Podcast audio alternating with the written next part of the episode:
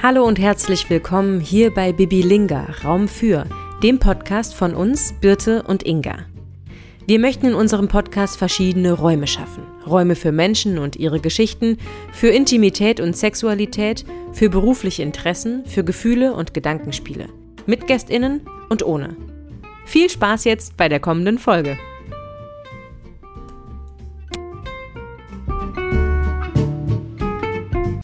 Unseren heutigen Raum bekommt Kevin von Papa Adoption. Kevin hat ein Kinderbuch geschrieben zum Thema Regenbogenfamilien. Es geht um ein Elefantenmädchen namens Timber, das von zwei Giraffenmännchen aufgezogen wird. Auf seinem Instagram-Kanal Papa Adoption macht er sich für die Gleichstellung von Regenbogenfamilien stark. Er selber ist mit seinem Mann vor einem guten Jahr Papa geworden. Was sich in seinem Leben verändert hat durch das kleine Knöpfchen, so nennen er und sein Mann seine Tochter in der Social-Media-Welt, und warum sie sich für eine Adoption und nicht für eine Pflegefamilie oder Leihmutterschaft entschieden haben, das alles erzählt er uns gleich hier in Bibilinga Raum für. Heute mit Kevin von Pop Adoption. Hey, wie Hallo. schön. Schön, dich endlich mal so kennenzulernen. Auf jeden Fall. So, so face to face. Ja, man sagte mal, sich mal live zu sehen. Genau. Das neue Live. Ja, das ist das Live des heutigen, äh, das Live 2021. Genau. Ein bisschen traurig. Ja, schön.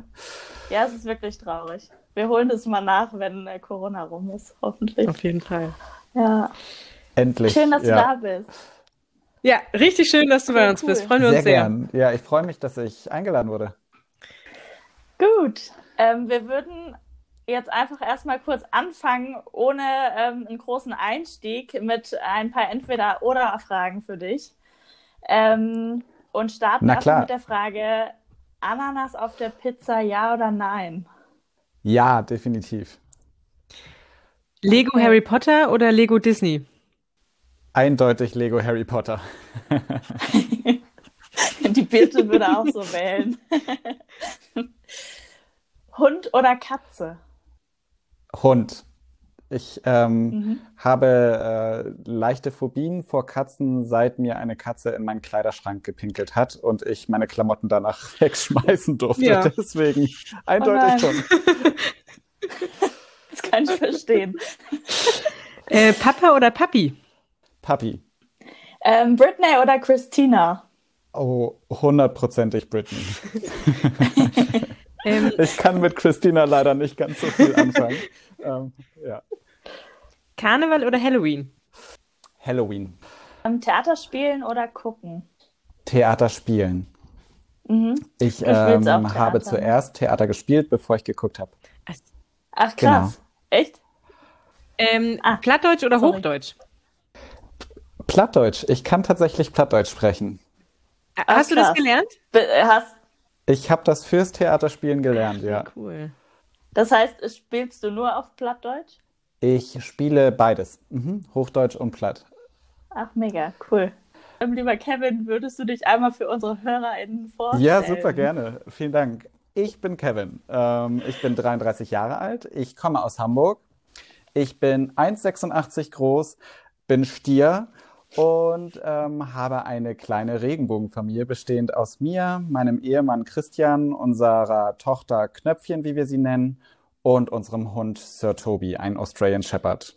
Der ist so schön. Ich habe den schon, man kann euch ja ein bisschen auf Instagram äh, verfolgen. Der ist, ich bin ja echt kein Hundefreund, prinzipiell, aber Australian Shepherds sind einfach die schönsten Hunde, finde ich. Das finde ich tatsächlich auch, ja. Das sind super, super tolle Hunde und wir wollten eigentlich immer einen Beagle haben. Aber uns wurde gesagt, die sind verfressen und irgendwie nicht so lernbereit und er sollte Schulhund werden. Und deswegen haben wir uns dann einen Hund äh, ausgesucht, der auch ein bisschen Arbeit macht. Aber Ja. äh, es macht auch unheimlich viel Spaß. Jetzt gerade ist er mitten in der Pubertät, aber Wie alt äh, ist ja. Er ist jetzt knapp über zwei Jahre. er? Also in, in Menschenjahren 14, 15, also wirklich mittendrin. Und da er schon kastriert ist, glaube ich, hat er da so ein paar Komplexe, die er gerade versucht, über sein Rebellentum irgendwie auszugleichen. Und wenn du sagst Schulhund, äh, geht der dann zu einem von euch mit auf die Genau. Arbeit? Oder? Oh, apropos Schulhund, mein Hund meldet sich. Ähm, mein Mann ist Lehrer und ähm, Kleinen immer wieder mal mit zur Schule genommen und mit ihm quasi ähm, Schulhund unterstützte Pädagogik gemacht. Das heißt, er ist Lehrer für Kinder mit geistiger Behinderung und die lernen so ein bisschen die Pflege von Tieren kennen. Wie schön. Ja. Und das macht er gut mit. Das macht er hervorragend mit, wobei er jetzt seit einem Jahr nicht mehr war wegen Corona. Ist der komplett im Homeoffice? Okay. Ach so, nee, ja. der, der Hund war nicht mehr mit jetzt. Ja. Genau, der Hund. Und, und, mein Mann war in einem Jahr nicht mehr arbeiten. und mein Mann ist in Elternzeit, deswegen ähm, ja, ist er jetzt auch seit über einem halben Jahr nicht mehr da. Ähm, ja, aber es, es soll hoffentlich äh, irgendwann wieder soweit sein. Okay, ach so, dann okay, dann ist dein Mann in Elternzeit. Gehst du denn auch noch in Elternzeit oder? Ja. Ja. Wann genau. willst du äh, gehen? In, in zwei Monaten, Monat 13 und 14 die Kita-Eingewöhnung. Okay. Ja. Und seid ihr dann ah. beide oder ist dein Mann dann äh, arbeiten? Doch, mein Mann geht dann wieder arbeiten. Also wir überschneiden uns dann, zwei Wochen und ich bin sehr gespannt, wie das wird. Ja, cool. Aber du bist jetzt auch zum, momentan ja, im Homeoffice zu Hause? Genau, okay. 100%ig ja. und ähm, deswegen, ähm, ich habe nicht das Gefühl, also ich, ich habe nicht das Gefühl, irgendwas zu verpassen und kann alles miterleben und ja. äh, immer, wenn ich mir einen Kaffee hole, auch noch mal ein Lächeln meiner Tochter abholen. Super schön. Das ist ja wirklich echt schön. Dafür ist es natürlich jetzt auch ein positives ja. Ding. Muss man wirklich so sagen und man muss auch tatsächlich sagen, wir wissen nicht, ob wir ohne Corona unser Knöpfchen bekommen hätten. Deswegen sind wir insgesamt jetzt so langsam mit der Situation natürlich unzufrieden und würden auch gerne mal wieder in die Ostsee oder in Urlaub, aber generell müssen wir sagen, war 2020 für uns ein Glücksjahr. Was meinst du, dass ihr ohne Corona eure Tochter nicht bekommen hättet? Ähm, in dem Fall ist es so, dass äh, die Mama erst sehr spät die Schwangerschaft gemerkt hat. Mhm. Und ähm, die Vermutung naheliegt, dass wenn ähm, Lockdown nicht gewesen wäre, vielleicht jemand anderes schon viel früher mitbekommen hätte, dass sie schwanger ist oder so. Ah, okay. Und ähm, wer weiß, wie die Geschichte dann ausgegangen ist. Ne? Man musste nur ein kleines Zahnrädchen ändern in der Vergangenheit und zack, wäre alles anders. So ist das ja. manchmal, gell? Ja. ja. Ach, spannend. Also viel Positives mitgenommen. Genau, ja. Sehr gut. Ähm, ich muss auch gerade noch mal kurz eine Zwischenfrage stellen. Hört man das Knurren des Hundes? Wir sind heute in einer neuen Umgebung. man hört Ja, also man hört so ein bisschen, aber... Aleka, komm mal her jetzt. Dann sind wir halt zu viert. Ich genau. Mach die Tür zu. Ich mach die Tür zu. Aber es ist ja auch, finde ich, ähm, Corona hat ja irgendwie auch viele also viele Negativsachen, aber es bringt ja schon irgendwie auch was Positives mit sich, mit, ähm, oder man muss versuchen, was Positives irgendwie auch aus der ganzen Sache irgendwie auch äh, rauszuziehen, ne? Ja, muss ich auch tatsächlich sagen. Ich glaube, ähm, dass mit Corona ganz viele Menschen um mich rum auch sich selbst reflektiert haben und mhm. geguckt haben, wo stehe ich mhm. im Leben? Ist es der Punkt, an dem ich sein möchte? Ähm, durch Corona habe ich aufgehört, äh, Theater zu spielen und dann dafür das Kinderbuch geschrieben. So, also es hat irgendwie alles irgendwie so seine positiven Seiten. Nichtsdestotrotz ähm, leiden wir, glaube ich, alle so langsam und äh, sind so ein bisschen müde. Aber ähm, ja, ich versuche da immer das Positive zu sehen und ähm, kann das auch weiterhin. Sehr gut. Auf das äh, Buch kommen wir auch gleich noch zu sprechen, weil Kevin hat ein Kinderbuch geschrieben zum Thema Regenbogenfamilien. Da kommen wir auch äh, gleich noch zu. Wir hätten jetzt gerade ein paar Fragen an dich nochmal, weil wir, ist ja unser erster Podcast, äh, also unser erstes, mhm. genau, unser, unser erstes Mal gemeinsames Mal sozusagen. Und ähm, schön, dass du dabei Und wir hätten ein paar Fragen zum Thema erste Male. Ja, ja, unbedingt. Und zwar, was war dein erstes Instrument? Oh, das ist eine gute Frage. Ich glaube schon, dass ich in der Schule Blockflöte gespielt habe. Und das habe ich gerne gespielt. Und ich bin sogar so gut gewesen, dass ich auch Altflöte spielen durfte. Das waren dann die großen Blockflöten quasi. Ähm, und da war ich damals sehr, sehr stolz drauf. Ja. Sehr gut. Cool. Hast du, äh, hast du dann danach noch irgendein anderes Instrument ja, gelernt? Flügelhorn. Und ich habe mal in mhm. einem Malwettbewerb ein Keyboard gewonnen und ähm, habe das auch so ein bisschen rumgetüdelt. Ähm, ich habe auch viel auf der Ukulele rumgeklampft, aber nicht gekonnt. Und ich möchte jetzt aber unbedingt wieder äh, Keyboard-Klavier lernen. Voll der musikalische Typ. Ja, hätte ich bisher nicht so gedacht, aber irgendwie jetzt juckt es mich unter den Fingern wieder. Richtig Fingern schön. Inga, ich würde ja, die Frage cool. auch an dich stellen. Was war dein erstes Instrument? Mein erstes Musikinstrument war, ich glaube, ich habe tatsächlich auch mit äh, Blockflöte angefangen in der Schule und habe dann sogar auch noch, äh, ich glaube, drei Blockflötenkurse im Musikverein. Was im Musikverein? ja, ähm, genau. Also der auch Klassiker. die Blockflöte. Bei mir war es auch klassisch äh, die Blockflöte. Ich habe dann auch Altflöte gespielt, äh, wie du, Kevin, und bin dann, äh, habe dann äh, Saxophon gespielt. Und ich überlege gerade, ich habe auch mal, da ich habe, wie alt war ich denn da? So sieben, acht oder so. Ähm, da habe ich äh, Klavierstunden auch mit meiner Schwester zusammen gehabt. Aber Ah, das ist ähm, schön. Haben wir, ich habe mich irgendwann geweigert, mit zwei Händen zu spielen und dann war das mit dem Unterricht relativ schnell irgendwann vorbei. Und ich spiele Gitarre, das habe ich mir aber selber beigebracht. Genau. Ah, das ist Ja, cool. da habe ich jetzt ja, wo, Stunden. wobei wir wahrscheinlich alle davor schon irgendwie mal auf eine Triangel rumgeklimpert haben oder diese Holzstöcke in, im Kindergarten Genau. gegeneinander geklopft haben. Ähm, ja, mal schauen. Ja, stimmt, stimmt, die Holzplätzchen. Das war mega. Richtig. Ähm, Kevin, dein erstes Mal auf der Bühne. Das erste Mal auf der Bühne war 2010. Ähm, das war, ich wollte gar nicht. Ich, ich hatte da überhaupt kein Interesse dran. Eine Freundin hat mich mitgeschnackt äh, zur Theaterprobe und ähm, ich war in dieser Probe und dann hieß es, jeder ist jetzt mal ein Tier. Ähm, ich habe das danach nie wieder gemacht, diese Übung. Ähm, und ich war ein Hundewelpe und sollte dann immer die Wände bepinkeln. Und ähm, irgendwie bin ich aus dieser Probe rausgegangen und habe gesagt, das, das mache ich nicht wieder. Ähm, ich bin aber ein Mensch, der schlecht Nein sagen kann oder schlecht Nein sagen konnte und bin dann wieder hingegangen und war dann am Ende auf der Bühne. Und da war ich dann ähm, Als nee, Hund. ein, ein, ein junger Mann, der, der äh, aus dem Wasser gezogen wurde. Ähm, ja. Ferdinand. Also als Komparse Ähm, gestartet. je- nee, also ich hatte schon auch Sprech, äh, Sprechrolle. Ähm, es war halt eine kleine Rolle. Ähm, Ferdinand hieß er. Und das Stück hieß, ähm, ja, Die Irre von Chaillot. Sagt mir jetzt auch nichts. okay. Ich. mir, mir, mir auch nicht.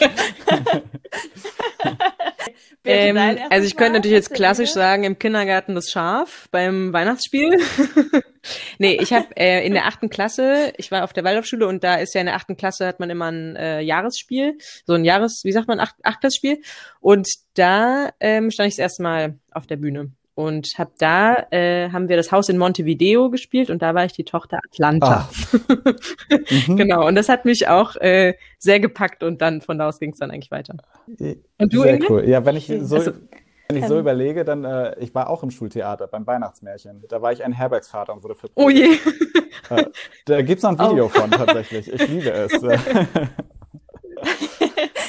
Teilst du das irgendwann Ähm, mit uns? also auf, auf Facebook, auf meinem privaten Account mit meinen Freunden habe ich es geteilt. Ah, okay. Ein Video für den Inner Genau. Circle. Sehr gut. Inga, Ähm, was war deine erste gut. Rolle oder dein erstes Mal auf der Bühne? Ach so. Ähm, ja, also ich habe natürlich auch äh, die Maria im Krippenspiel gegeben früher. Ähm, aber dann, ich war auch auf der Waldorfschule und ähm, habe bei meinen älteren Brüdern in den Achtklassspielen schon mitgespielt. Das heißt, erste, zweite Klasse habe ich immer so die äh, Kinderrollen gespielt. Und bei mir ging es aber dann auch erst richtig los, so in der achten Klasse. Ähm, da haben wir den Sommernachtstraum von Shakespeare gespielt und ich war die Titania und äh, danach kam ich auch nicht mehr weg vom Theater. Ja, den Sommernachtstraum, den habe ich auch schon gespielt. Mhm. Ja, wen hast du Ah, gespielt? das war so eine moderne Fassung und da war ich einer der Handwerker und jetzt frag mich nicht, was das in der alten Fassung war, aber das war ja immer so, dass bei Shakespeare immer so da drin so eine Parabel ist, wo dann irgendwie was für das ähm, Volk, was nicht so intelligent war, irgendwie gespielt wurde. Und äh, eine von diesen Mhm. äh, Rollen hatte ich. Irgendwie war ich nachher als Löwe verkleidet, das weiß ich noch. Das war ah, Ja. ja. Lass mich auch den Löwen Genau. spielen. ja. Kevin, dein erster Kontakt mit Harry Potter. Das war in der siebten Klasse oder so. Ich, also als das Buch rauskam, die ersten drei kamen ja, glaube ich, zusammen raus. Und da habe ich die auch direkt danach zu Ostern bekommen. Meine Eltern waren irgendwie in der Buchhandlung und fragten, was kann man Kindern jetzt so schenken. Und äh, das war damals in aller Munde und äh, da bin ich auch sofort damit in Berührung gekommen. Inga, du? Das ist also, ja, Harry Potter ist so ein Thema. Ich habe ähm, natürlich immer mitbekommen, also meine Brüder und meine Cousinen haben immer äh, auch darauf hingefiebert, als es dann irgendwie nachts immer rauskam und man vor den äh, Bibliotheken stand. Ähm, mich hat es damals aber nie so gepackt und ich habe die Filme das erste Mal letztes Jahr vor Weihnachten gesehen. äh, ich muss dann jetzt auch. Äh so, der Podcast ist jetzt auch vorbei. ja, ist mir auch ein bisschen unangenehm. Aber es ist ja schön, wenn es dich so spät begeistert. Ähm, wenn es dich denn dann begeistert hat. Oh. Nein, ich, ich finde es ich find's okay. Ich würde sagen, ich glaube, der Zeitpunkt, dass ich noch ein richtiger Fan werde, der war bei mm. mir mhm. vorbei. Leider. Und jetzt ist ähm, unser Neffe, der gerade voll das Fieber packt irgendwie. Und ich dachte, ich muss halt auch mal mitreden können. Deswegen, ja. Ja, Gut. ich hab, Hast du noch eine ähm, Frage, noch Birte? Eine Frage. Und zwar, wann warst du denn das erste Mal ohne deine Eltern im Urlaub? Mit 18. Ähm, ich bin damals in den Zivildienst gegangen und nach dem Zivildienst ähm, bin ich nach Hamburg gezogen und bin dann im Sommer das erste Mal nach Barcelona mit meiner Schwester und einem Zivi-Kollegen und meiner damaligen äh, besten Freundin. Das, du bist nach Hamburg gezogen, aber du meintest eben, du bist aus Hamburg. Genau, ich bin gebürtiger Hamburg, im Schwabeländle aufgewachsen und dann mit 18 sofort wieder zurück. Ah, okay, verstehe. Sehr gut. Die Sehnsucht ja, gepackt. Das war von, ich bin damals irgendwie im Auto oder ich, ich saß im Auto äh, auf dem Weg in den Süden und sagte wohl zu meinen Eltern, wenn ich 18 bin, dann ziehe ich wieder mhm. zurück. Das war für mich und irgendwie klar. Ein, ein Nordlicht durch und durch, ja. Inga, wann warst du das erste Mal ohne deine Eltern im Urlaub? Wenn so Kinderfreizeiten mitzählen, dann wahrscheinlich. Mit auf Ameland? ähm, auf Ameland, genau, auch der Klassiker. Ähm, und ansonsten, ich äh, bin ja bei den Pfadfindern und da war ich mit zwölf, glaube ich, das erste Mal in Finnland dann. Ja. Ja. Mit zwölf. Genau. Und du bitte? Ja, das ist schon früh. Im Nachhinein äh, denke ich das auch, aber irgendwie waren wir so mit äh, Freunden und irgendwie auch dann ne, Brüder dabei und so. Und dann war das, sind wir da zwei Wochen, drei Wochen durch das Finnland gelaufen. Mega schön. Das war schon schön. Ja, ich war auch mit. ich auch. Genau. Wann, wann warst ich du? Ich glaube, ich war 16 äh, oder 17 und oh. da waren wir auch von den Pfadfindern, da war ich aber noch nicht offiziell bei den Pfadfindern, waren wir auf Sardinien gewesen. Und mhm. äh, ach so, oder ich war vorher tatsächlich auch noch zum Schüleraustausch mal in Israel.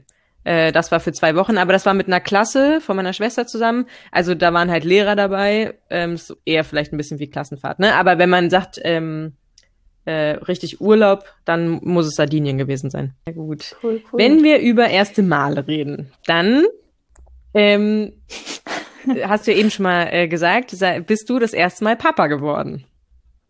Genau, ja. und zwar, wie alt ist deine Tochter jetzt? Oh, achteinhalb, achteinhalb Monate. Monate. Richtig, richtig schön. Und ähm, du hast, ähm, du auf Instagram zeigst ja auch, dass du, ähm, dass, dass ihr eine Regenbogenfamilie seid. Das bedeutet, du wohnst mit deinem Mann mhm. oder ihr, ihr seid verheiratet und habt eine gemeinsame Tochter.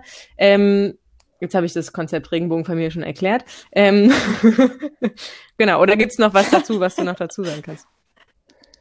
Ähm, nee, Regenbogenfamilie bedeutet tatsächlich im eigentlichen Sinne gleichgeschlechtliche Eltern haben zusammen ein Kind, ähm, egal ob zwei Mamas oder zwei Papas. Ähm, natürlich auch alleinerziehende ähm, Mamas und Papas, die äh, gleichgeschlechtlich oder äh, homosexuell sind. Ähm, genau. Und es gibt einen Unterschied zwischen Regenbogenfamilie und Regenbogenbaby? Oh, ja. Ähm, gibt es tatsächlich. Ähm, und zwar ist eine Regenbogenfamilie das, was ich eben gesagt habe, zwei gleichgeschlechtliche oder gleichgeschlechtliche Eltern mit ähm, einem Kind. Regenbogenbaby bedeutet, dass man eine Fehlgeburt hatte oder dass ein Kind äh, verstorben ist ähm, und das Baby danach wird Regenbogenbaby genannt, also quasi der Regenbogen nach dem Sturm. Ähm, also es ist was komplett anderes habe ich aber selber auch erst vor zwei Wochen gelernt. Das ist äh, wahnsinnig beinahe, nah beieinander, komplett unterschiedliche Bedeutung. Ähm, ja, aber das ist der Unterschied. Ich glaube, die äh, Bedeutung, die man so denkt, ne, ist einfach ein Regenbogenbaby, ist ein Kind, was bei gleichgeschlechtlichen ja. Eltern aufwächst. Ähm, war ich nämlich auch total erstaunt. Äh, man lernt ja. immer wieder so Ich muss auch sagen, Sachen. ich habe auch zuerst gedacht, ähm, also gut, wer definiert das? Ne? Man kann man ja alles neu definieren. Ich dachte mal, Regenbogenfamilie bedeutet einfach nur nicht dem klassischen Schubladen-Standard-Familienmodell entsprechend. Weil ähm, für mich bedeutet ja Regenbogen alles bunt. Äh, und deswegen äh, dachte ich zuerst auch, das wäre alles andere, also wie Oma erzieht Kind oder so. Aber ähm, da gibt es bisher noch eine sehr klassische mhm. Definition. Okay. Ist genauso ähm, mit dem Wort queer, finde ich, äh, ist es auch ähm, sehr, sehr unterschiedlich. Es hat eigentlich eine relativ klare Definition. Wie würdest du für dich queer definieren? Ähm, das ist eine sehr, sehr gute Frage. Ich habe mich mal kürzlich mit jemandem unterhalten, einer anderen Regenbogenfamilie, und ähm, habe immer gesagt, ich achte immer drauf, dass ich LGBTQIA plus sage, ähm, um alle zu inkludieren und die Vielfalt ähm, auch verbal auszudrücken, die es gibt. Und ähm, er meinte dann, ähm, ja, ich sage immer einfach queer, das passt schon. So, und das ist ja irgendwie auch so, für mich ist auch queer, bedeutet für mich auch so viel wie kunterbunter Haufen. Ähm, deswegen bin ich da auch eher so, dass ich sage, okay, queer ist eigentlich auch alles, was es da an ähm, Sexualität draußen gibt. Ja, genau, das wäre nämlich auch so mein Ansatz, dass ich finde, irgendwie queer ist so, jeder, der das möchte, darf es nutzen. Also es soll ja einfach offen sein ja. irgendwie. Genau. Wobei, wenn ich dann ja. halt überlege, dass das Q ja in LGBTQIA plus drin ist, ähm, und so, ne, dann scheint das andere ja irgendwie nicht so dazu zu gehören. Da bin ich so ein bisschen, selber noch am herausfinden, was wofür steht und äh, freue mich jeden Tag über irgendwelche Informationen, die da rein, äh, reinkommen, äh, wo ich dann ein bisschen dazulernen kann. Ja, gut, es entwickelt sich ja auch irgendwie alles weiter. Ne? Ich glaube, ähm, das, was gestern stimmte, muss heute schon auch gar nicht mehr so ja, funktionieren. Stimmt. Ja. Aber jetzt zurück zu deiner Familie. ähm, genau, ihr habt äh, euer Knöpfchen adoptiert. Ganz genau. Ja. Richtig. Ähm, wie, wie, oder beziehungsweise wann kam erstmal der Wunsch, dass ihr überhaupt ein Kind äh, gemeinsam ja. haben möchtet? Christian und ich sind seit 2016 zusammen, seit dem 21. Februar. Und äh, für uns war eigentlich seit dem 14. Februar, da hatten wir unser erstes acht Stunden Telefonat miteinander, da war für uns eigentlich schon klar, wir wollen Kinder Schön. Zusammen, wenn es, wenn was daraus wird. Ähm, es ist irgendwie, glaube ich, einfach, wenn man ein gewisses Alter erreicht hat, dann gehört das irgendwie mit zur Kennenlernphase, dass man diese Frage für sich klärt, weil ich im Freundeskreis auch schon gesehen habe, dass Beziehungen daran mhm. zerbrochen sind. Ähm, an dieser doch sehr elementaren Frage für, für eine Beziehung oder Partnerschaft. Und ähm, dass wir zu dem Zeitpunkt durfte man ja noch nicht adoptieren. Ähm, und wir wussten aber, dass es sowas wie Pflegschaft zum Beispiel gäbe, Leihmutterschaft. Also wir hatten immer so diesen Gedanken, okay, irgendwann werden wir mal Eltern. Und dann haben wir uns 2017, als die Ehe für alle geöffnet war, ähm, da waren wir schon verlobt, haben im Jahr darauf geheiratet und nach der Hochzeit auch direkt gesagt, jetzt wollen wir die Adoption anstreben. Mhm. Das heißt, mit der Ehe für alle 2017 wurde auch das Adoptionsrecht quasi angepasst. Genau, davor gab es das Adoptionsrecht für gleichgeschlechtliche Paare nicht. Okay, ähm, eure Hochzeit, was war das für eine Party? Oh, damals war es noch eine große Party, war möglich. ähm, wir hatten ähm, keine freie Trauung oder keine kirchliche Hochzeit.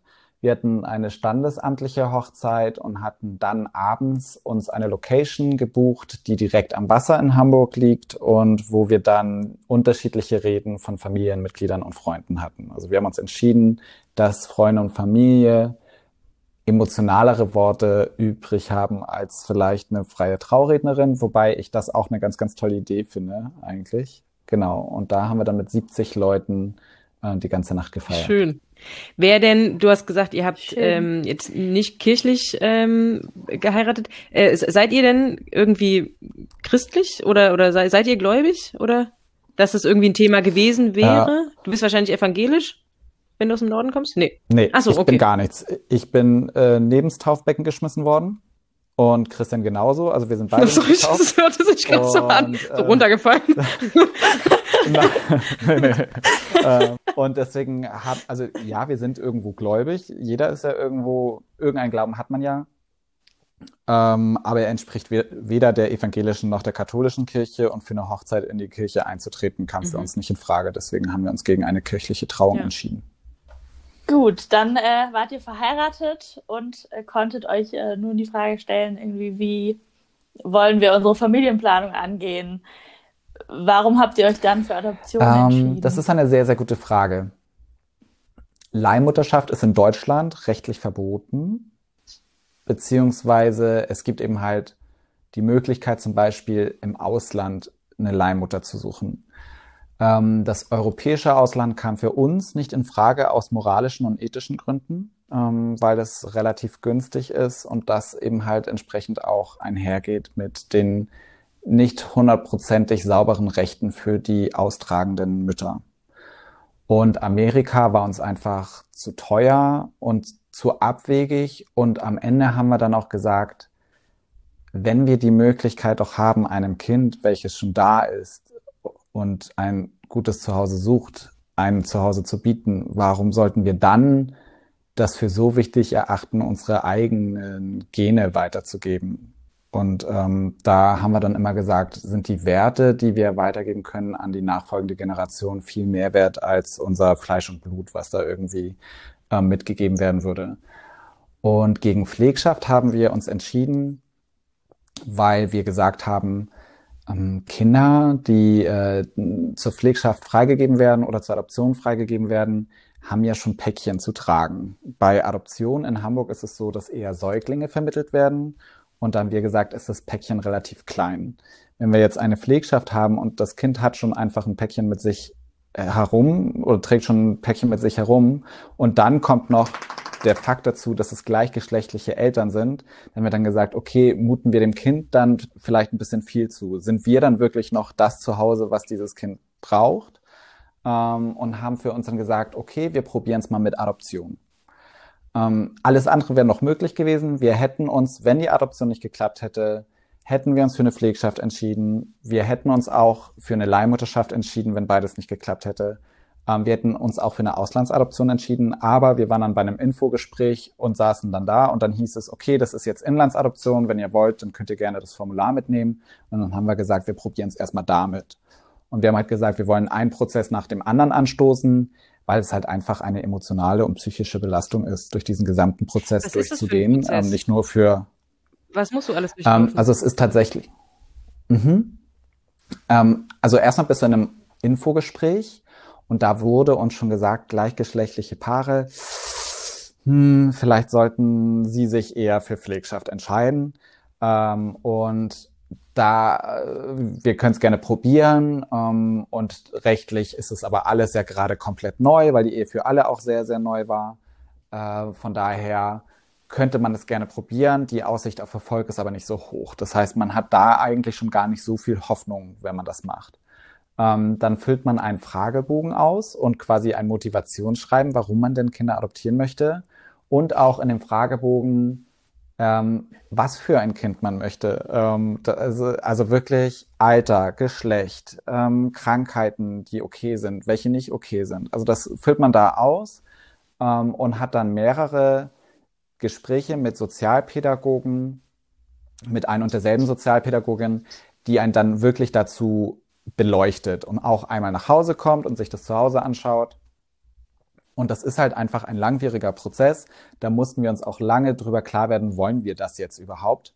Äh, und haben uns dann aber am Ende dafür entschieden, äh, dass wir diesen Prozess durchgehen wollen. Und dann ging das ja bei uns auch wirklich sehr, sehr schnell. Also wir sind innerhalb von fünf Monaten durch den Prozess und dann nach vier Monaten hatten wir dann auch schon den Anruf, dass wir Knöpfchen abholen dürfen. Also es ging wirklich rasant oder nach fünf Monaten.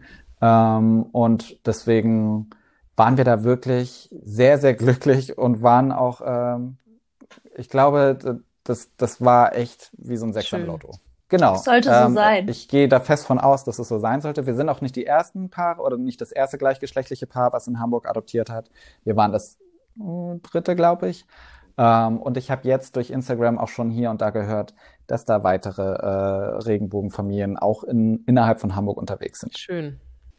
Ähm, glaubst du, dass Hamburg generell da auch offener ist als vielleicht mhm. andere Regionen? Ich bin nicht so ganz sicher. Also bei der Adoption ist es ja je nach Bundesland so, dass sich x Familien auf ein Kind bewerben. Und in Hamburg ist es 1 zu 6. Ich weiß aber von anderen Bundesländern, da ist es 1 zu 18. Ähm, bei 1 zu 18 sehe ich die Wahrscheinlichkeit auch sehr, sehr gering. Und ich möchte ja auch nicht, dass jetzt die gleichgeschlechtlichen Paare 50 Prozent der Kinder abbekommen. Das ist ja irgendwie, es gibt ja auch heterosexuelle Paare, die auf natürlichem Weg kein Kind bekommen können und die sollen auch entsprechend das gleiche Recht haben. Also ich finde, und das macht Hamburg, glaube ich, ganz gut, ähm, ist wichtig zu gucken, welches Elternpaar passt am besten mhm. zu dem Kind, egal welche Sexualität dahinter steckt. Und ähm, ich glaube, das mhm. ist halt wichtig. Und bei uns war halt zusätzlich, also es wird auch immer der Elternwunsch mit berücksichtigt, ähm, also der abgebenden Eltern. Und wenn die abgebenden Eltern sagen, wir hätten gerne ein gleichgeschlechtliches Paar, das wird gar nicht proaktiv angefragt, sondern das, das muss schon irgendwie so von den Eltern kommen, dann wird da auch so ein bisschen nachgeguckt.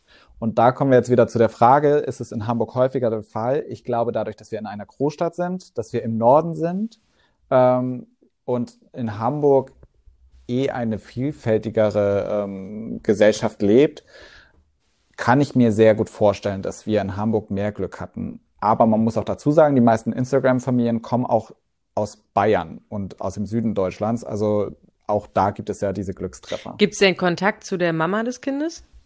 Nein. Es ist eine anonyme mhm. Geburt. Ähm, das kann man sich vorstellen wie die Babyklappe. Also die Mama hat gesagt, sie möchte keinen Kontakt zu dem Baby haben. Ähm, mit 16 hat Knöpfchen dann das Recht, danach zu fragen. Und das hoffe ich auch, dass sie das tut. Und ähm, sollte sich die Mama irgendwann mal bei uns melden, dann heißen wir sie auch mit offenen Armen mhm. willkommen. Und habt ihr sie denn kennengelernt?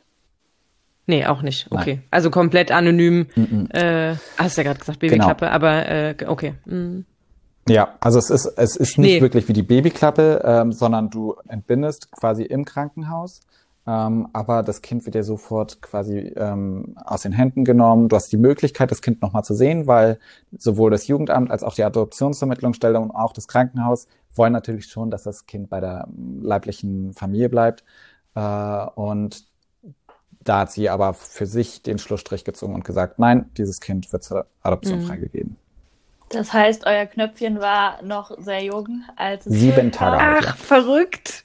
Mini, mini, mini. Ja, also wir haben, wir haben wirklich ganz, ganz schnell, äh, ja, ja, genau. Also wir haben nach wenigen Tagen waren wir das erste Mal im Krankenhaus und nach drei Tagen im Krankenhaus besuchen, ähm, haben wir sie dann mit nach Hause genommen. Ja. Also von Anfang an dabei. Schön. Das heißt, ähm, Adoption wäre oder wenn ihr, wenn ihr jetzt sagen würdet, hey, wir wollen noch ein Kind bekommen, wäre Adoption nochmal eine, oder wie ist es, ist es leichter jetzt, äh, noch ein zweites Kind zu adoptieren, weil ihr den Prozess schon mal durchlaufen habt oder ähm, ist das immer das wieder der gleiche auch Prozess, schon mal weißt du das? überlegt. Also unabhängig davon, dass wir jetzt gerade mit einem Kind sehr, sehr glücklich sind, ähm, würden wir wieder Adoption anstreben und ähm, wir würden aber wie, wieder in diesem Pool landen. Ich glaube nicht, dass wir den gesamten Prozess durchlaufen müssten, weil die Unterlagen mhm. sind ja alle schon da. Ähm, aber wir würden wieder in einem Pool landen und dann würde es wieder darum gehen, welche Eltern passen am besten zu dem mhm. Kind. Ich würde sonst gerne ähm, mhm. weitergehen aufs Thema Social Media. Und zwar bist du da ja sehr mhm. äh, aktiv. Und da mhm. frage ich mich, was, was macht das auch mit, mit einem Leben, wenn man so viel von sich preisgibt? Weil man bietet Menschen mhm. ja schon auch eine, eine Plattform zu reagieren ähm, gut und schlecht ja einfach auch leider immer. Aber ähm, genau, da wollte ich einfach mal wissen, wie das, wie das bei euch so abläuft.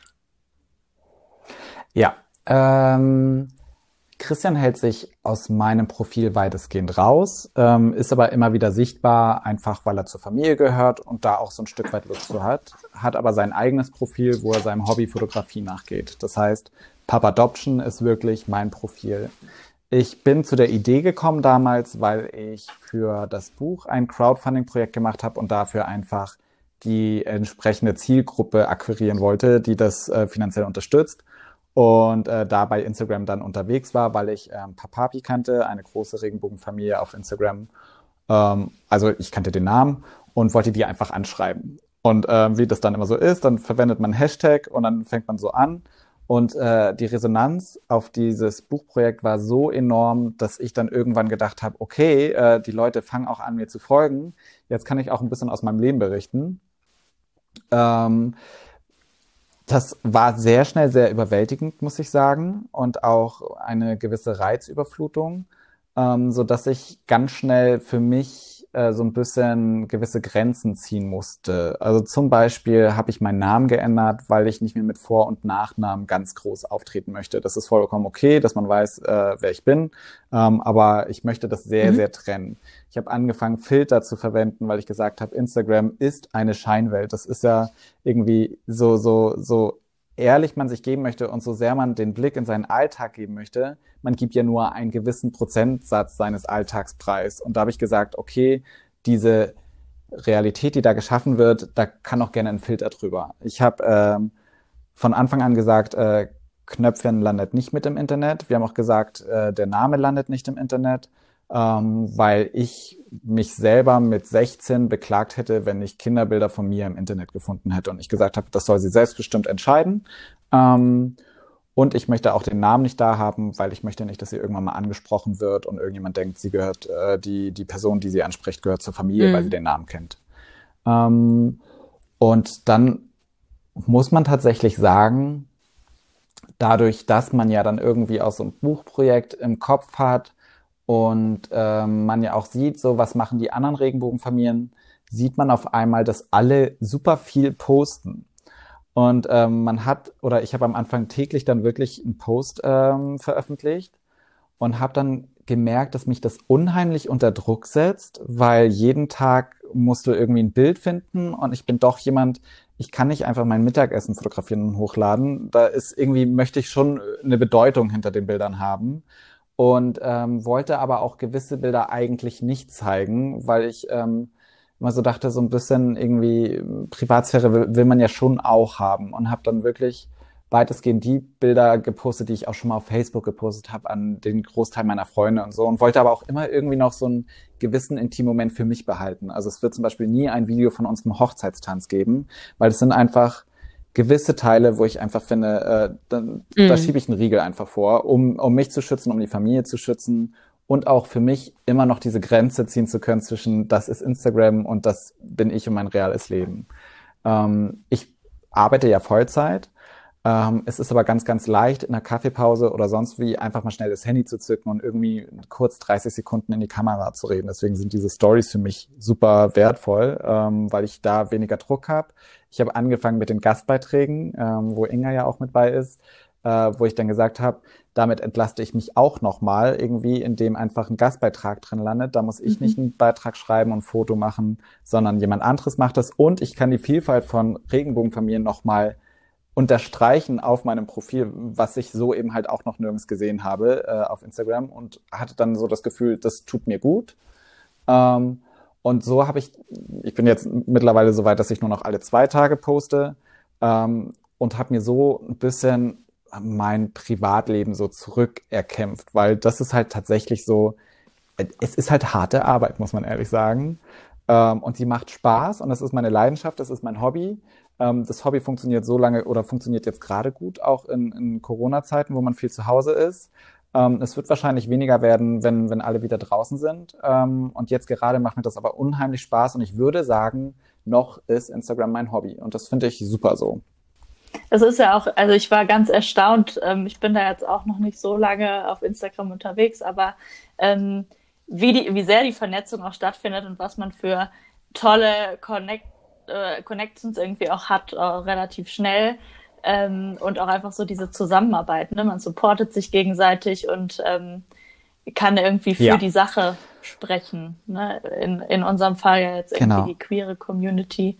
Ähm, und das finde ja, ich total also. Es ist tatsächlich so, dass auch. wir in, einer, äh, in dem Adoptionsprozess gefragt wurden, ob wir denn Regenbogenfamilien kennen. Und wir waren so, äh, nee, keine Ahnung. Wir kennen halt ein paar schwule Freunde. Und ähm, ja, der eine davon hat auch ein Pflegekind, ähm, aber eigentlich so wirklich kennen, nein. Und dann war ich auf Instagram aktiv wegen des Buches. Und ich merkte auf einmal irgendwie, ich hatte das Gefühl, innerhalb von zwei Monaten kannte ich sie alle irgendwie, die Regenbogenfamilien. Und das ist aber super, super toll, weil mir das gezeigt hat, wie vielfältig selbst eine Regenbogenfamilie sein kann. Ne? Also nicht nur zwei Mamas, zwei Papas, das wusste ich, ähm, aber Adoption, Pflegschaft, Leihmutterschaft. Ähm, äh, es gibt auch alleinerziehende Regenbogenmamas. Ähm, es gibt äh, so viele unterschiedliche Konstellationen von Regenbogenfamilie auf Instagram, dass ich selber das Gefühl hatte, super viel dazu zu lernen und äh, Einblicke zu bekommen. Und äh, das finde ich super, super spannend. Und ähm, könnte da jetzt, glaube ich, auch so ohne weiteres gar nicht mehr drauf verzichten, weil die wachsen einen natürlich schon irgendwie ans Herz und man schließt da auch so erste Freundschaften, ähm, die alle noch virtuell sind. Und ich hoffe aber, dass man sich irgendwann mal wirklich im realen Leben trifft und das ist nicht nur eine Floskel, sondern ich finde wirklich, man sollte sich irgendwann mal treffen und die Leute kennenlernen. Ja. Was würdest du sagen, warum es so wichtig ist, dass ähm, so viele Regenbogenfamilien auf Instagram ähm, sichtbar sind? Ich habe mir da jetzt in den letzten Tagen so ein bisschen Gedanken drüber gemacht, was denn eigentlich so diese Zukunft ist. Ich habe jetzt heute diesen Beitrag gemacht ähm, über das Altern als Regenbogenfamilie ähm, und äh, dass irgendwann halt mal aus Papa und Papi Opa und Opi werden. Also aus Papa-Doption wird Opi-Doption aus, aus Papapi wird Opopi. ähm, also wir werden halt alle irgendwann alt. Und ähm, ich glaube tatsächlich, warum es jetzt so wichtig ist, ist einfach, damit, damit das, was vor 10, 20 Jahren einfach Randgruppe der Gesellschaft war, so ein Stück weit in die Mitte rückt. Und da ist ja dann irgendwas anderes am Rand und was dann auch hoffentlich irgendwann in die Mitte rückt. Ob es Transgender ist, ob das irgendwie ein Polyamorie ist zum Beispiel. Ähm, das ändert sich halt alles jetzt so und je mehr man irgendwie so zusammen in die Mitte rückt und das so zu, zum Mainstream macht, desto entspannter wird das, glaube ich, angesehen. Und ähm, und das ist mir irgendwie unheimlich wichtig. Und das Ziel ist ja eigentlich, dass irgendwann den Leuten das zum Halse raushängt, dass irgendwelche Regenbogenfamilien ähm, aus ihrem Alltag berichten, weil sie denken, ja, das unterscheidet sich jetzt aber auch nicht von dem Alltag von allen anderen. Und ähm, ist mir jetzt auch egal, ob da zwei Papas mit dem Kind rumtüdeln oder irgendwie ähm, zwei Mamas oder ähm, ein heterosexuelles Paar. Und das ist ja eigentlich das Ziel. Obwohl man natürlich Reichweite haben möchte, ist es ja das Ziel, dass es so normal ist, dass die Leute irgendwann mal sagen, ja, ob ich den folge oder einem heterosexuellen Paar mit Kind, ist egal. Ist es, ähm, ich, wir haben so ein paar Follower-Fragen. Ich würde die eine, weil die passt mhm. jetzt gerade so gut, würde ich hier mit reinnehmen. Ist es denn für dich auch manchmal, hast du auch manchmal den Wunsch, dass man einfach auch nicht mehr auffällt? Weil es einfach so normal ist, dass, also oder das oder nicht, also irgendwann natürlich, aber ähm, da, da, wünschst du dir manchmal, dass es einfach, dass man jetzt nicht immer erklären muss, wie es ist? Ähm da, das ist das Ziel, aber wir sind da noch lange nicht. Und in dem Moment, wo wir uns entschieden haben, adoptieren zu wollen, haben wir für uns auch entschieden, diese Aufklärungsarbeit leisten zu wollen und zu müssen, auch irgendwo.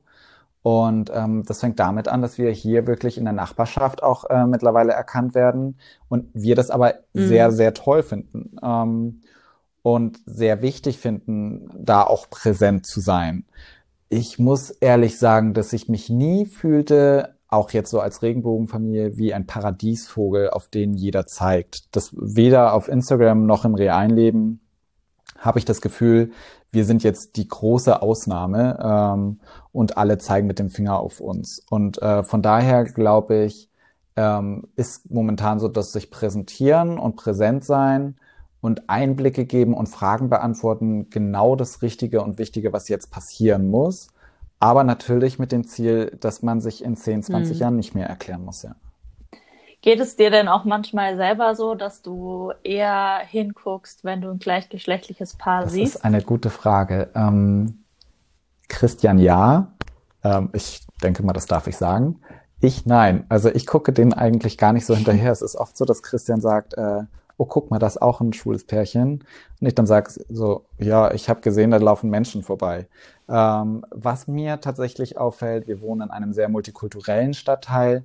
Wenn zwei aus einer ähm, aus einer anderen Kultur, also ähm, wir haben jetzt, tja, was für eine Kultur das offensichtlich oder das, was einem ins Auge sprang, ist, dass sie irgendwie aus Persien kommen oder irgendwie der türkischen Kultur oder dem Islam oder wem auch immer angehören ähm, und die Händchen gehalten haben. Und das fand ich unheimlich mutig ähm, und toll und schön. Und da habe ich auch hingeguckt und gelächelt. Also das fiel mir dann schon nochmal auf, weil ich dachte, okay, ähm, in anderen Kulturen ähm, ist es ja noch nicht so verbreitet. Und es kann sein, dass beide in Deutschland geboren wurden und das für die überhaupt nichts Besonderes war. Aber da habe ich dann halt hingeguckt, ja. Ich finde, man ist ähm, oft selbst auch so von diesem heteronormativen Gedanken geprägt, der ja irgendwie die Gesellschaft auch ähm, oder den die Gesellschaft auch einfach hat, ähm, dass ich mir auch lange Zeit irgendwie immer so gedacht habe, hä, warum gucke ich da jetzt so hin? Also es ist ja eigentlich das, was, was ich lebe, ja. es ist ja ganz normal so, dass ich da auch irgendwie eher also, mal ähm, ich bin äh, heterosexuell und ähm, ich glaube, mir fällt es auch gar nicht so sehr auf. Ich habe die letzten sechs Jahre in Berlin gelebt und da, also da guckt man, wenn man jemand an der U-Bahn steht, der nur eine Windel anhat oder so und sonst nix. Also da ist es irgendwie, ähm, da würde ich jetzt nicht sagen, dass das, ähm, dass man da extra noch mal noch mal hinguckt.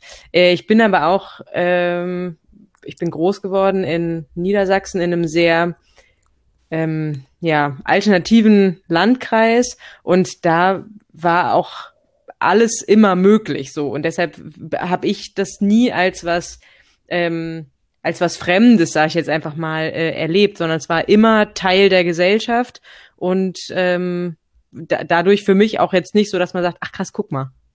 So. Weil du jetzt gerade sagt, äh, sagst Fremdes, Kevin, du hattest, glaube ich, mal einen ähm, Post darüber gemacht, dass es in der Natur des Menschen liegt, dass man vor mhm. Neuem erstmal Angst hat.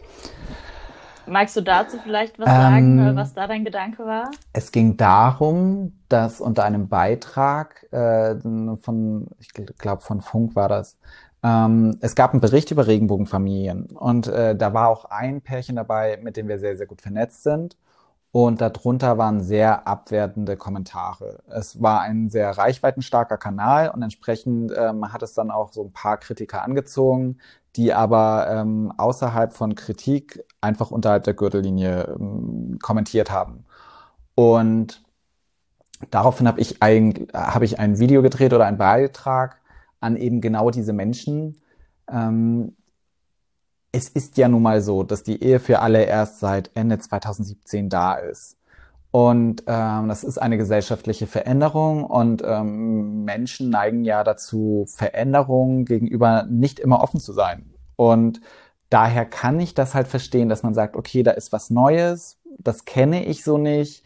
Ähm, damit muss ich mich erst auseinandersetzen. Und äh, diese Angst kann, glaube ich, schon auch ganz, ganz schnell in Hass überschlagen bei gewissen Menschen. Ähm, und deswegen habe ich gesagt, dass jemand Angst davor hat oder etwas neu findet, das verstehe ich. Und dieses in Hass überschlagen oder in, in Hass umschlagen, da muss ich halt sagen, da er, erwarte ich oder das hätte ich gerne, dass sich die Gesellschaft so entwickelt, dass ähm, man sich vorher informiert ähm, und nicht diesen Hass entwickelt und dann einfach rumpöbelt. Und ähm, es sind auch manchmal bestimmt Leute, die wollen gar nicht lernen, ähm, aber deswegen habe ich diesen Beitrag gemacht und habe gesagt, so, liebe Leute, ich verstehe, wenn ihr Angst habt, wenn ihr sagt, okay, da ist was Neues, da muss ich mich erst mit auseinandersetzen, aber informiert euch erstmal über unsere Regenbogenfamilienkanäle, darüber, wie wir mit unseren Kindern umgehen und fangt dann an zu urteilen ähm, oder zu kritisieren. Und vor allem tut das nicht öffentlich unter irgendwelchen Beitrag, Beiträgen mit Kommentaren, die unter die Gürtellinie gehen, sondern setzt euch mit den Familien auseinander, schreibt den Familien, weil wir sind alle sehr, sehr offen, sonst wären wir nicht auf Instagram, wenn wir nicht Fragen beantworten würden, mhm. auch kritische. Das heißt, ähm, auch dann vielleicht nochmal der Aufruf an alle HörerInnen, dass wenn da irgendwelche Unsicherheiten da sind oder man Fragen hat, ähm, dass man auch einfach die Kanäle nutzt, ne? dass man euch jederzeit auch eine persönliche Nachricht schreiben kann. Ähm, da können wir wahrscheinlich auch für alle anderen Regenbogenfamilien auf Instagram sprechen, ähm, dass da einfach ehrlich gemeinte Fragen. Ja, auch gerne. gerne äh, also werden. ich bin auch der Letzte, bei dem man nicht Kritik äußern kann. Ähm, letztendlich, wenn ich Hashtag Regenbogenfamilie eingebe bei Instagram, weiß ich, dass die Person, die hierzu einen Beitrag gepostet hat, absichtlich diesen Hashtag verwendet hat, um auf diesen Beitrag aufmerksam zu machen. Das heißt, diese Menschen sind eigentlich generell dazu bereit, Fragen dazu zu beantworten oder sich als Regenbogenfamilie zu präsentieren. Und entsprechend ist jeder dazu angehalten, diese Personen, die diesen Hashtag verwenden, anzuschreiben und da gerne einmal nachzufragen, Bedenken zu äußern, ähm, sich informieren zu lassen, ähm, weil genau das Gleiche mache ich ja auch bei Themen, wo ich dann vielleicht irgendwie leider Vorurteile habe oder mich informieren möchte. Wie ähm, gehst du mit Hasskommentaren ähm, generell um? das ist eine sehr, sehr gute Frage. Mm, treffen Sie, treffen Sie mich emotional? Nein. Ich lasse sie an mich ran, aber nicht in mich rein. Ähm, also ich setze mich mit ihnen auseinander, weil ich glaube, das gehört zur Arbeit der Aufklärung mit zu. Ähm, ich lasse sie nicht in mich rein, weil ich bisher nie persönlich betroffen war und auch jeder Hasskommentar, der da ist, sich gegen die Regenbogenfamilie an sich richtet und ich die Kritik damit nicht persönlich nehmen kann, sondern da geht es einfach um die Angst vor Regenbogenfamilien oder um die Kritik an Regenbogenfamilien. Von daher kann ich damit schon sehr rational umgehen, ähm, nutze das aber schon gerne, ähm, um dazu auch aufzuklären und Beiträge zu, zu schreiben, wo ich dann emotional angegriffen bin, ist, wenn ich merke, dass es sich gegen Menschen richtet, die ich mag. Also das, ich bin jemand, ich kann das nicht mit ansehen, dass jemand anderes leidet, den ich gern hab.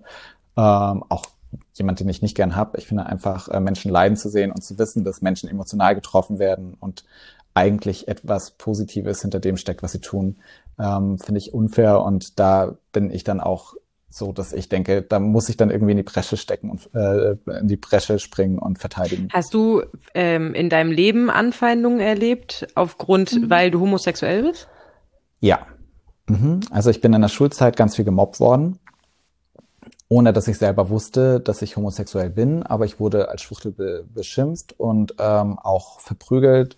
Ähm, hab's aber tatsächlich nicht verstanden. Ich habe mich ja auch erst mit 23 geoutet, nicht weil ich das vorher irgendwie, weil ich ein verkappter Schwuler war und das für mich nicht irgendwie ähm, wahrgenommen habe, sondern ähm, ich habe immer gesagt, ich weiß nicht, auf wen ich stehe und in dem Moment, wo ich einen festen Partner, eine feste Partnerin habe, ähm, muss ich mich gar nicht outen, sondern ich stelle meinen Partner oder meine Partnerin vor. Und äh, das war dann mit 23 ein Partner und dann habe ich beim allen angerufen, die mir wichtig waren und habe gesagt, so, ich habe jetzt einen Freund. Ich habe nie gesagt, ich bin schwul, ich habe immer nur gesagt, so, ich habe jetzt einen Freund. Ähm, und ähm, in der Schulzeit habe ich das aber nicht verstanden. Ähm, und ja, hatte da auch ähm, die ein oder andere Auseinandersetzung. Ich muss aber sagen, in dem Moment, als ich nach Hamburg kam, mhm. war das überhaupt nicht. Hast du in äh, im Schwabenländler, hast du gesagt, bist du aufgewachsen, ne? Hast du da auf dem Land gelebt? Mhm. Oder in der, okay, ist das vielleicht ja. auch nochmal ein Unterschied, Stadt oder Land? So, bis vor kurzem hätte ich gesagt, ja. Ähm, es haben mich diverse jetzt schon bei Instagram darauf angesprochen, dass das auch eine Schublade ist und pauschalisiert ist. Ähm, Gebe ich recht.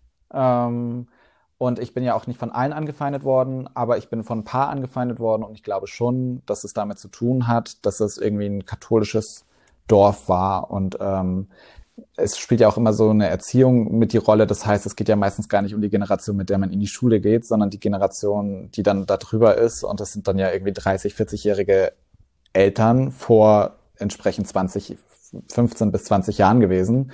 Und ja, da würde ich sagen, die wurden wahrscheinlich einfach ähm, falsch erzogen, die Kinder, und äh, wurden nicht so weltoffen erzogen, wie man sich das heutzutage wünscht. Inga, hast du da irgendwas ja. erlebt? Weil du wohnst ja auch auf dem Dorf.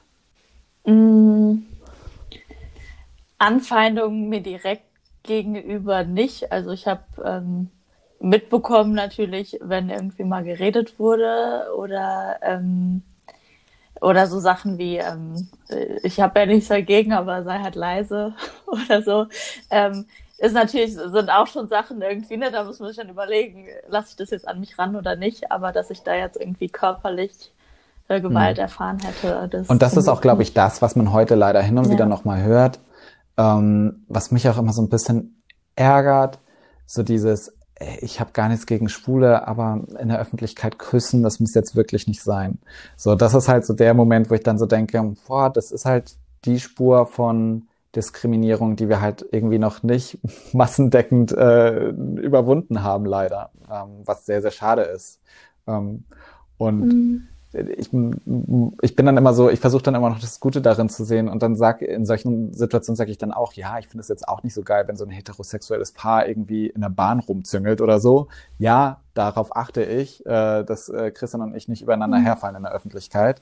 Aber ähm, das, man weiß ja, dass es anders gemeint ist. Ne? Also man weiß halt, die meinen den ganz normalen Kuss. Zwei Männer mhm. berühren sich gegenseitig mit ihren Lippen. Oder zwei Frauen. Und dieses äh, nicht übereinander herfallen in der Öffentlichkeit ist genau. ja was, das gilt ja dann einfach auch für alle. Da ist es egal, ob Mann, Frau, Ganz Mann, genau, Mann, ja. Frau, Frau, egal. So. Gut, ähm, vielleicht schlagen wir mal den Bogen zu deinem Buch, da haben wir jetzt noch gar nicht drüber gesprochen. Genau. Ähm, dein Buch heißt Timber. Warum Ähm, Timber? Wer ist Timber? Timber ist ein Elefantenmädchen. Äh, Timber ist ein Elefantenmädchen und wurde von zwei Giraffenpapas adoptiert. Man merkt jetzt vielleicht so ein bisschen, ähm, wenn man jetzt bis hierhin schon gehört hat, vielleicht redet Kevin da so ein bisschen von seiner eigenen Familie. Und das stimmt.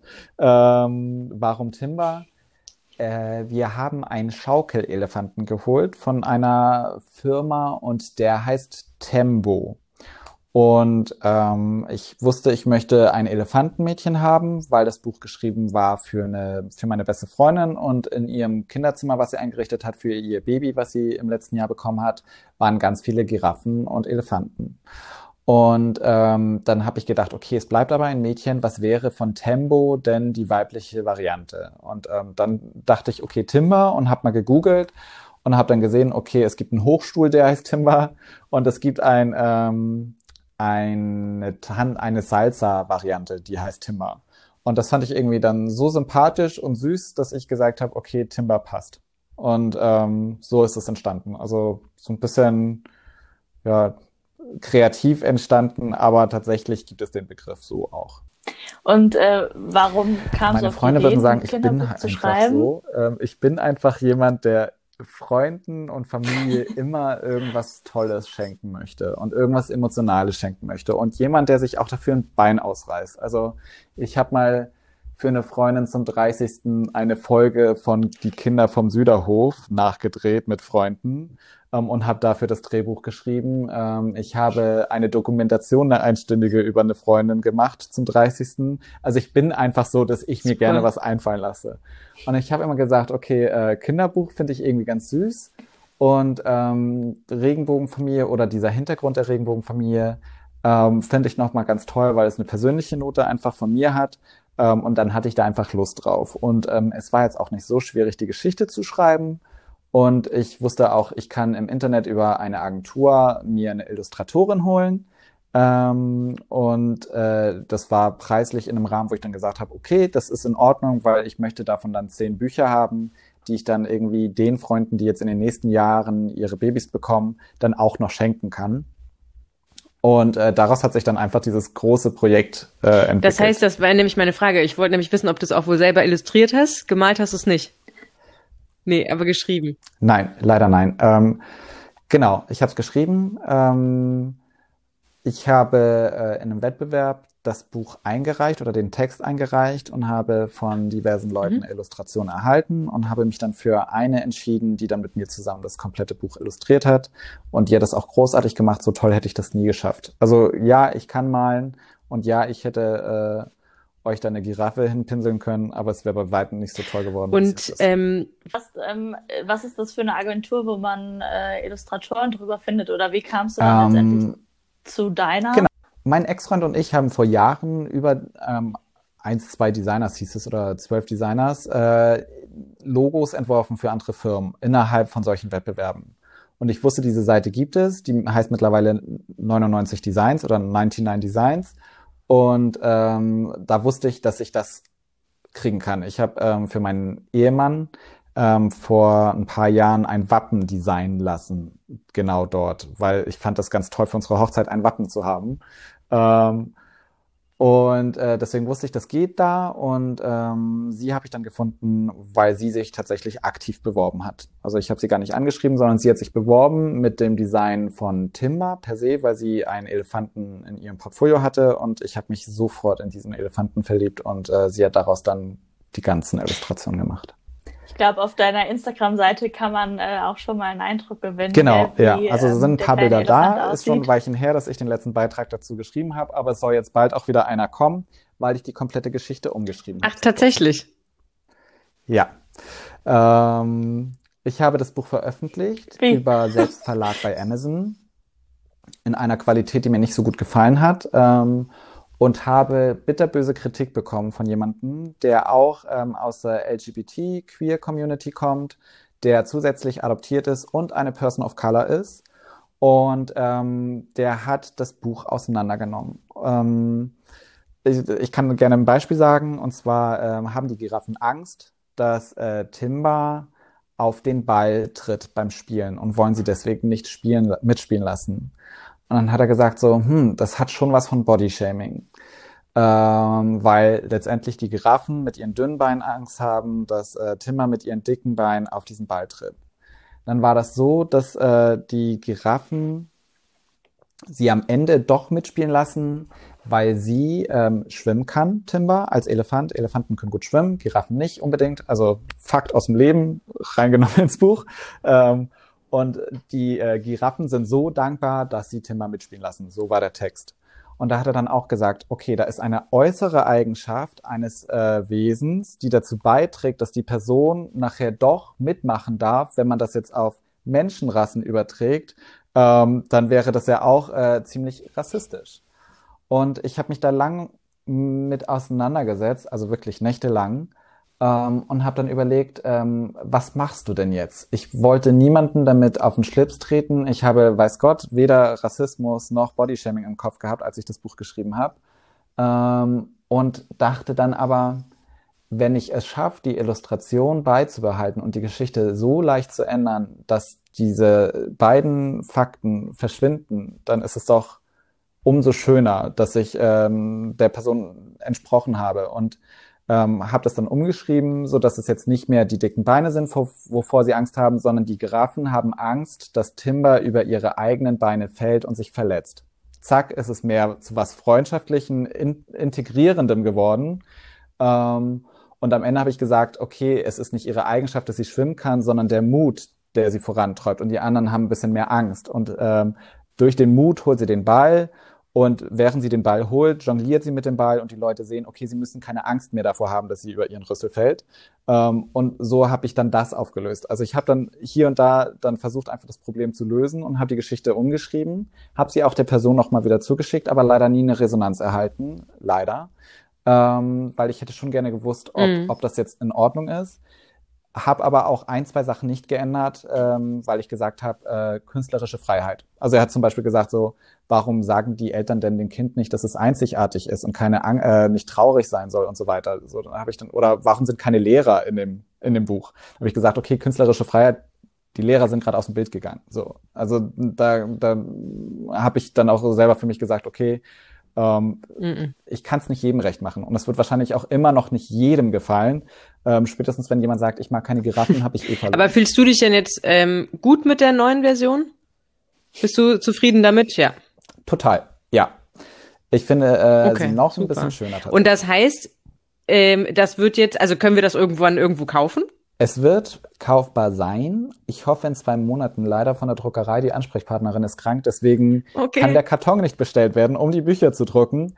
Äh, aber ich hoffe, dass das Buch in zwei bis drei Monaten auf dem Markt erscheint und dann wird es auch kaufbar sein ähm, bei den großen Büchereien, die es so gibt. Und ich werde auch einen eigenen Online-Shop eröffnen. Für welche Altersklasse ist das Buch? Ähm, unser Knöpfchen ist jetzt sechs Monate und haut schon voller Freude auf die Bilder ähm, und lässt sich die Geschichte gern erzählen.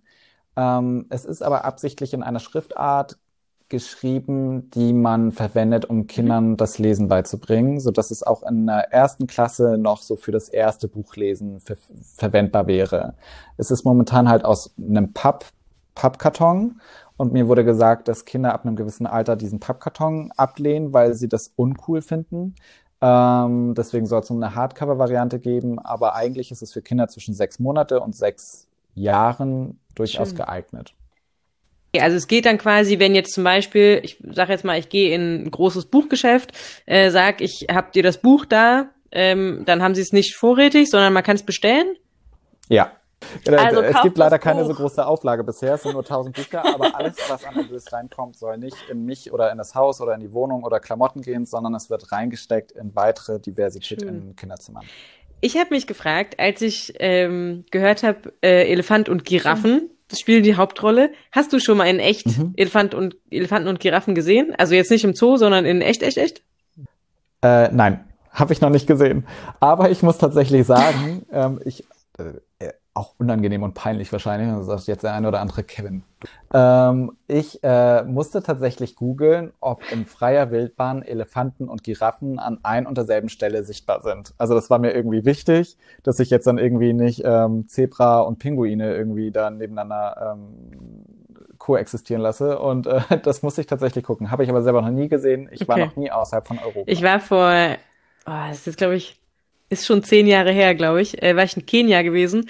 Und da haben wir nämlich so eine äh, auch so eine Safari-Tour gemacht und ähm, mit den Pfadfindern damals. Und da konnte man nämlich Elefanten, Giraffen und sind einfach so, waren so nah an einem, das war irre. Also man kannte es natürlich irgendwie auch aus dem, aus dem Zoo, hat man natürlich schon mal die Tiere gesehen, aber in echt und diese Giraffen haben ja hm. ewig lange Zungen und dann haben sie einen Jungen, der bei uns auch mit war, einmal so quer durchs Gesicht geleckt.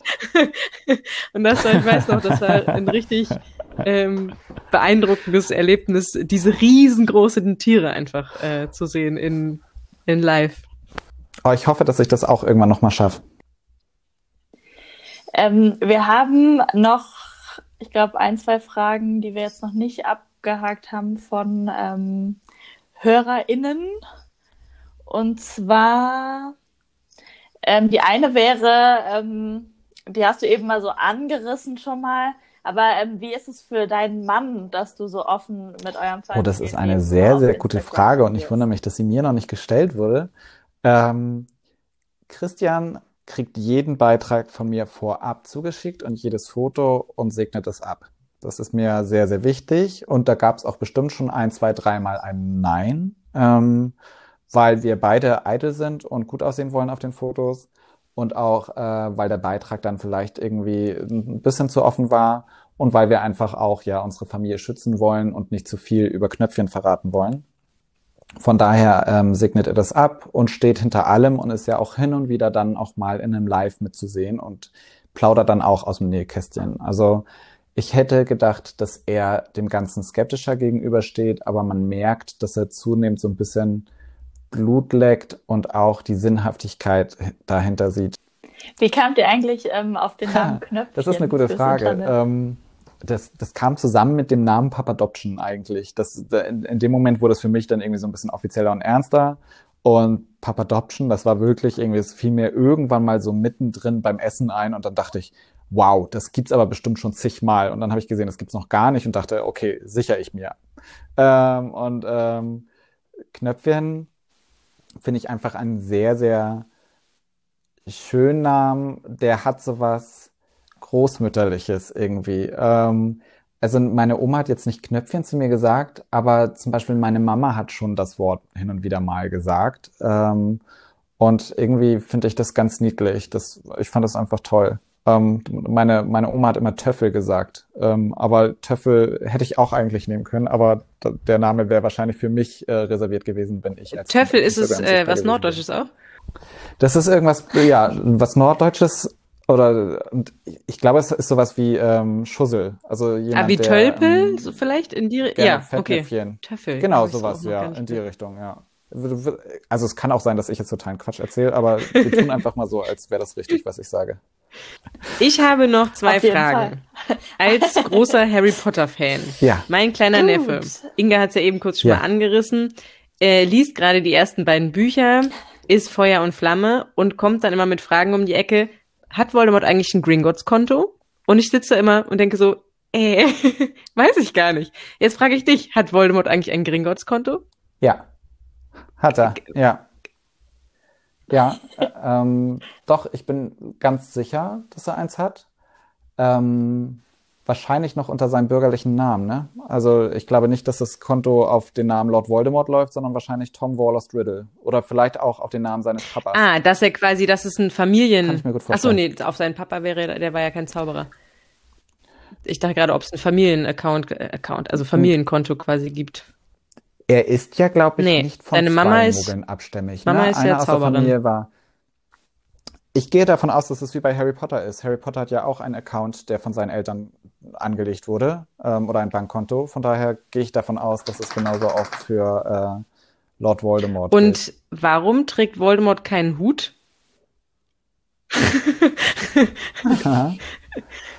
ähm, Er trägt vielleicht einen, aber das ist ein ganz kleiner, den er nur am Hinterkopf trägt. Ich bin raus. Sieht. Ähm, das, ist, das, äh, das ist eine sehr, sehr gute Frage. Ähm, vielleicht um sich abzuheben von der Ja, Zaubererschaft. das habe ich auch gedacht. Ein Freund von mir hat heute noch gesagt, weil er eine Glatze hat, um die, ja, weil er die zeigen will. ganz einfach. genau, aber ähm, das, äh, da wusste ich nämlich auch nichts zum Antworten. Habe ich gedacht, ich stell dir die mal als äh, Harry Potter äh, Crack. Vielen Dank, dass du Zeit für uns gefunden hast. Ja, vielen, Ja, vielen Dank. schön, Kevin. Hat mich sehr Ja, gefreut. äh, ich freue mich jedes Mal, äh, wenn mich jemand fragt, ob ich ein bisschen rumsabbeln darf. Von daher, vielen Dank, dass ihr mich eingeladen habt. Ja, unbedingt. Sehr, sehr gerne. Du darfst Das gerne heißt also, äh. Instagram Papadoption ist deine Seite, wo du Genau. über deine äh, Regenbogenfamilie Gut. erzählst und äh, die Menschen teilhaben lässt und das Buch Genau. Timber ab hoffentlich Mitte Mai Mhm. dann in den äh, regulären Buchläden und dann, Leute, kauft. Ja, ganz Wer genau. auf Stand bleiben will, folgt einfach Pub Adoption. Ja, Und natürlich Bibi Dinger, der Podcast. Danke, Kevin. Bis dann. Tschüss. Bis dann. Wir sehen und hören Tschüss. uns, würde ich sagen. tschüss. Bis bald. Danke, dass du da warst.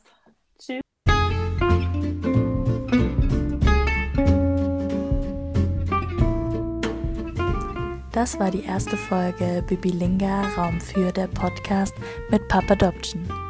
Wenn euch die Folge gefallen hat, lasst uns gerne eine Bewertung da und vergesst nicht den Podcast zu abonnieren, denn ab jetzt heißt es jeden zweiten Freitag Bibilinga Raum für. Wir freuen uns auf euch.